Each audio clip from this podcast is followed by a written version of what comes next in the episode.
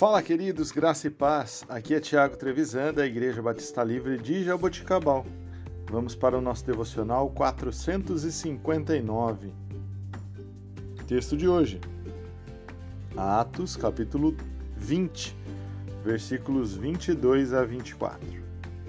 Agora, compelido pelo Espírito, estou indo para Jerusalém, sem saber o que me acontecerá ali só sei que em todas as cidades o Espírito Santo me avisa que prisões e sofrimentos me esperam. Todavia, não me importo, nem considero a minha vida de valor algum para mim mesmo.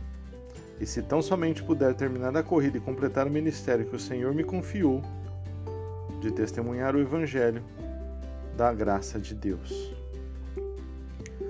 Quantos de nós somos determinados em cumprir uma missão?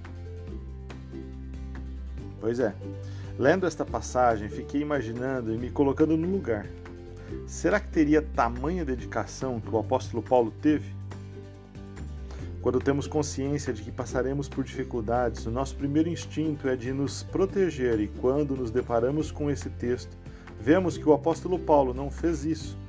Ele mesmo, sendo informado pelo Espírito Santo acerca de todas as dificuldades, ainda assim ele declara que irá, mesmo que custe a sua vida, testemunhar a respeito do Evangelho de Cristo. Mesmo sabendo que o cumprimento de seu ministério seria fatal, ou poderia ser fatal, ele não hesitou nem um momento em cumpri-lo.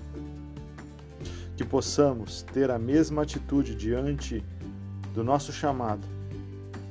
Todo aquele que, por amor a Jesus, perder a sua vida a encontrará no próprio Cristo. Deus abençoe o seu dia, tenha um excelente final de semana, em nome de Jesus.